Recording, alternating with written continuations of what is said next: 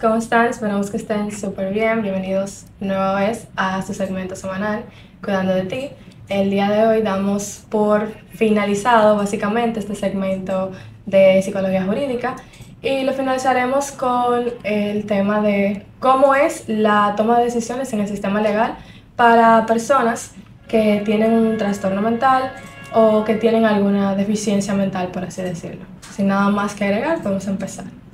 Siempre recuerden que nosotras no somos psicólogas ni juristas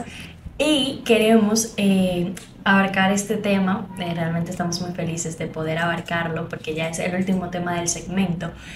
Y vamos a hablar un poquito acerca de esto que decía Chris Smiling, de cómo es la toma de decisiones en el ámbito legal para personas con trastornos. Para esto es muy importante reconocer que cada delito o cada trastorno no se trata de la misma forma. Eh, no es lo mismo tratar un trastorno que se pueda em, de cierta manera aliviar o tratar con tratamiento valga redundancia, a un trastorno que sea de cierta forma incontrolable. Entonces hay que tener esto bien en claro que no para todos los trastornos, no en todos los casos, aplican ciertas leyes eh, que tienen que ver con las leyes jurídicas y con la toma de decisiones en estos casos que suelen ser excepcionales. Igualmente la toma de decisión también va a variar, aparte del el trastorno, va a variar del caso y del crimen que se esté eh, pues haciendo. Cometiendo. Cometiendo. Dependiendo del el trastorno, por ejemplo, si es uno donde se tiene conciencia o donde no se tiene conciencia, se puede generar una impunibilidad. Por ejemplo, en el caso de eh, la esquizofrenia, se podría eh, impunir, impunibilizar. por el hecho de que no está en la realidad y por el hecho de que no se siente de la misma forma que las otras personas y no ve lo mismo que otras personas. Básicamente está fuera de la realidad en la que nosotros nos encontramos y no puede entender ni puede actuar de forma razonable. Realmente en los casos eh, jurídicos, dependiendo de la gravedad de ellos, no exclusivamente en el caso penal, sino también podemos verlo en un caso eh, civil o incluso laboral. Em, los, las evaluaciones que se realizan, las evaluaciones que realizan los psicólogos, no son exclusivamente para determinar si una persona tiene un trastorno específicamente o no, sino también para examinar la capacidad mental en la que se encontró la persona. Eh, que haya cometido X hecho eh, y así poder determinar si esa persona es capaz de asimilar lo que está sucediendo, de asimilar lo que sucedió en ese entonces, de poder tomar decisiones en el juicio, de, digamos también de alguna forma, eh, que su cabeza esté preparada para comprender el juicio, para poder dar un testimonio, etcétera, etcétera. Hay muchas eh, cosas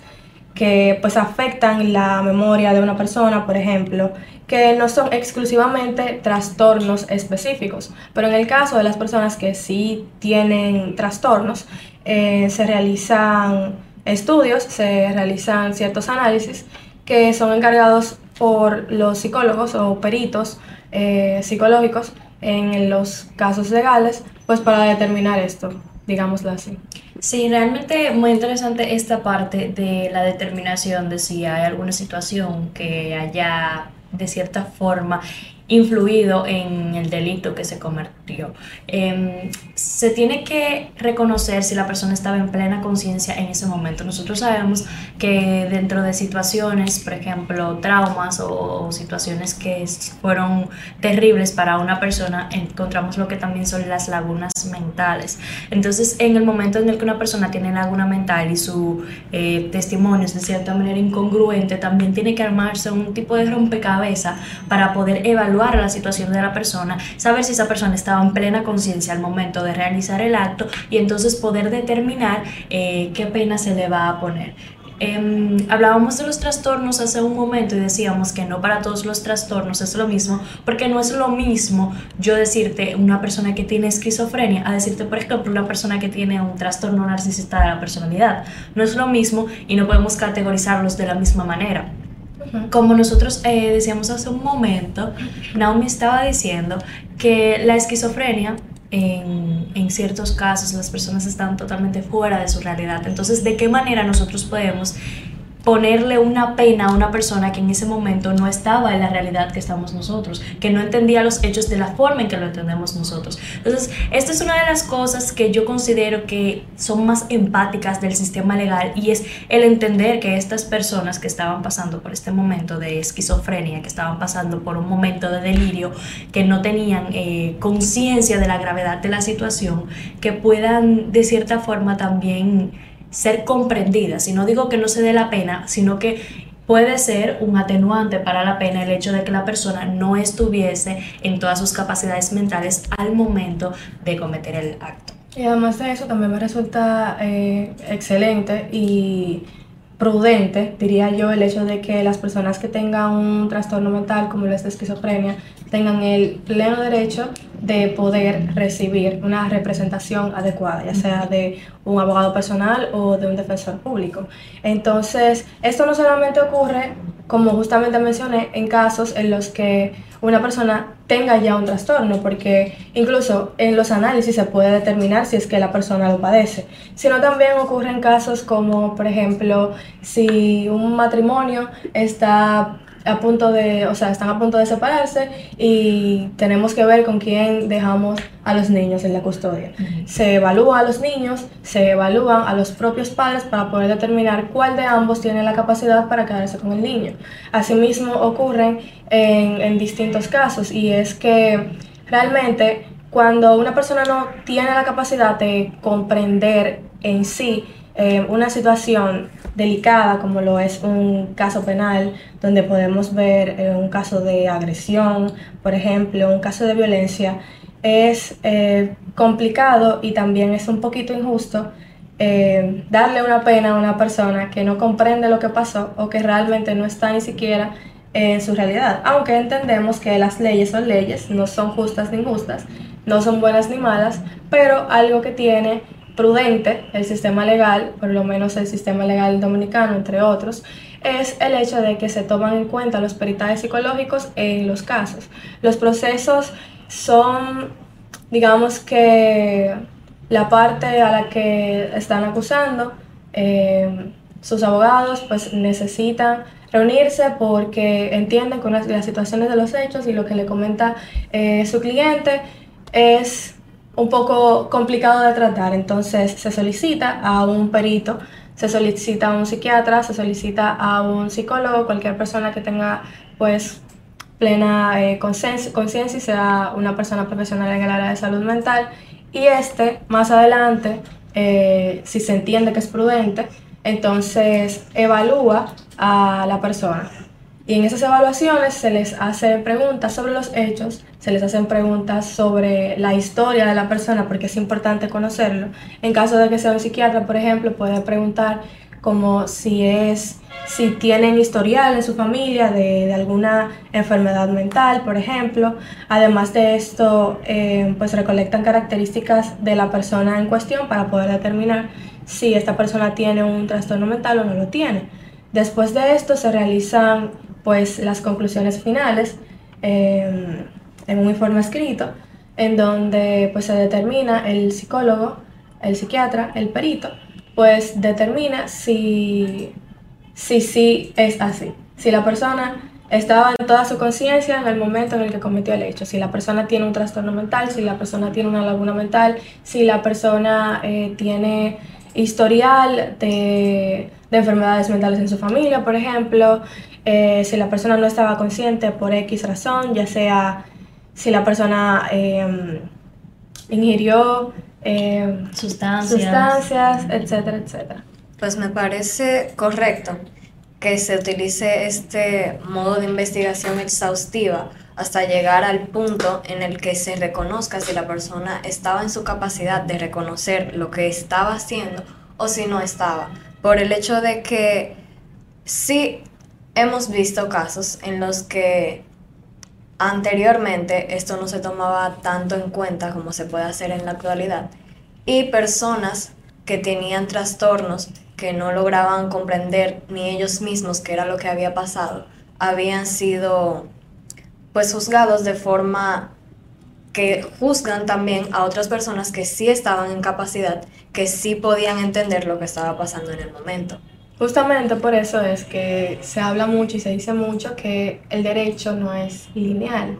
que el derecho avanza según las circunstancias, que el derecho eh, no es simplemente puntual en una sola cosa y que se queda así, sino que a través de, de la historia, eh, de lo que la sociedad necesita en el momento es que se supone que se deben hacer las leyes, por ejemplo, o que debe de actualizarse el sistema jurídico como tal, que es algo que yo como estudiante de derecho entiendo que es sumamente correcto. Y es correcto porque nosotros como personas o las propias instituciones no, no se pueden simplemente centrar en lo que ya sucedió, sino que la sociedad en cuanto cambia, en cuanto se mejora o empeora, dependiendo de la situación, eh, pues necesita que todas las bases estén cubiertas. En este caso, eh, esas actualizaciones que han ocurrido alrededor de los años con, con, el sistema legal de nuestro país y de muchos otros países es bastante positivo. Y entiendo que todavía pueden existir cosas mejores, por supuesto, pero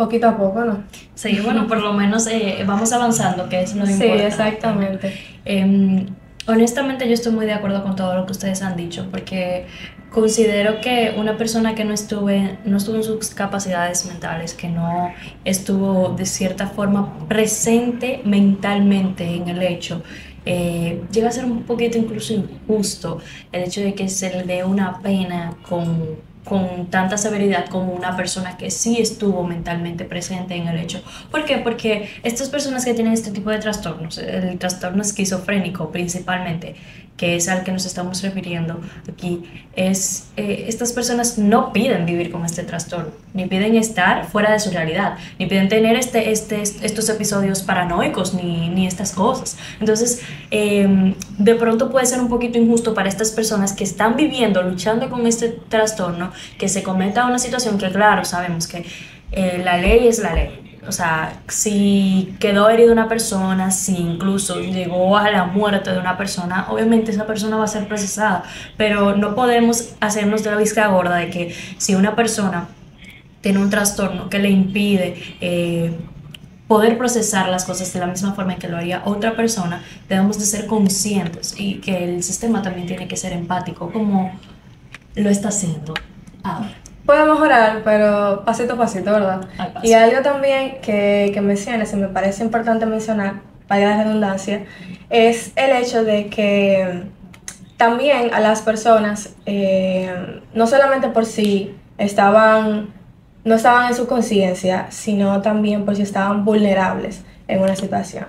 Por ejemplo, sabemos que en el caso de los menores de edad, que es algo que se da mucho cuando son afectados por un mayor de edad, por una situación de violencia, por sus padres, entre otros casos, eh, a los mismos se, se les debe realizar un debido análisis por la situación de vulnerabilidad. Asimismo ocurre con mujeres, por ejemplo, que han estado largo tiempo sufriendo de abusos, ya sea en un caso de prostitución, por ejemplo, o en un caso en el que están en un matrimonio, una relación con una persona que ha sido abusiva con ellos y ha afectado a su salud mental, porque ustedes saben que los, los periodos de violencia cuando son largos afectan muchísimo, muchísimo más diría yo, muchísimo más a, la salud mental, a la salud emocional de las personas. A veces ni siquiera es necesario ser un paciente psiquiátrico o ser un paciente psicológico. A veces ni siquiera es eh, necesario tener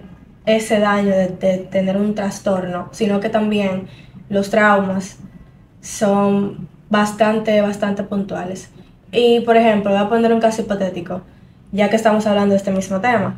Eh, una relación de pareja en donde la mujer fue abusada por muchos años de su vida, eh, humillada, golpeada, maltratada en todos los sentidos posibles y un día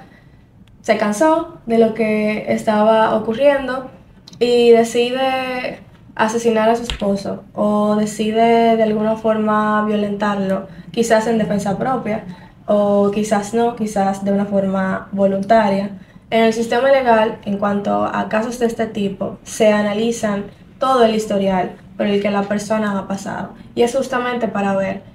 cómo está la, la mente de la persona actualmente y cómo estuvo en ese momento. Esto es para conocer el contexto jurídico como tal, para saber qué es lo propicio hacer en estos casos. En eso también podría llegar a aplicar el hecho de que se haga algo en defensa propia. Sí, sí, es así. Incluso, algo que va muchísimo con el tema del segmento pasado de, psicología policial, es que imagínense un caso en donde haya un asesino serial, por ejemplo, y mm, todavía no, no se sepa porque no ha encontrado errores, porque no ha encontrado un perfil específico del asesino.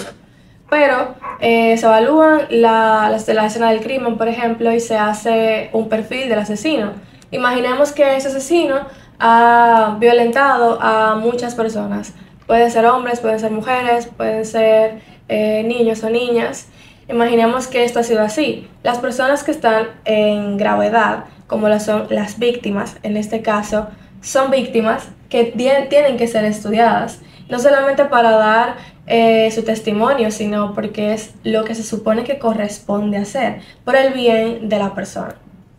La verdad es que este tema es muy importante porque nosotros tenemos quizá una percepción de la ley muy cuadrada y si nos ponemos a estudiar un poquito más, entenderemos que hay ciertas excepciones y que hay ciertos casos en los que, como decía Chris, eh, la, el derecho no puede ser lineal, las leyes no van a ser todo el tiempo lineales, ni van a ser todo el tiempo de una forma, sino que va a depender directamente de la ocasión y de la situación que se haya presentado y cuáles fueron los factores que influyeron para que esa situación pasara. Exactamente. Y es algo que vuelvo y repito, entiendo que es sumamente positivo, es algo que entiendo que debe seguir cambiando porque hay muchísimas cosas que mejorar, porque lamentablemente no vamos a venir aquí a decir que en caso de las personas que tienen trastornos mentales y el ámbito jurídico todo está perfecto, cuando es eh, real que esto no es así. Se han hecho avances, sí, es cierto. Sin embargo, eh, esto no es así, podemos todavía cambiar eh, muchísimas cosas. Y bueno, entiendo que hasta aquí ha sido este tema, un tema bastante corto porque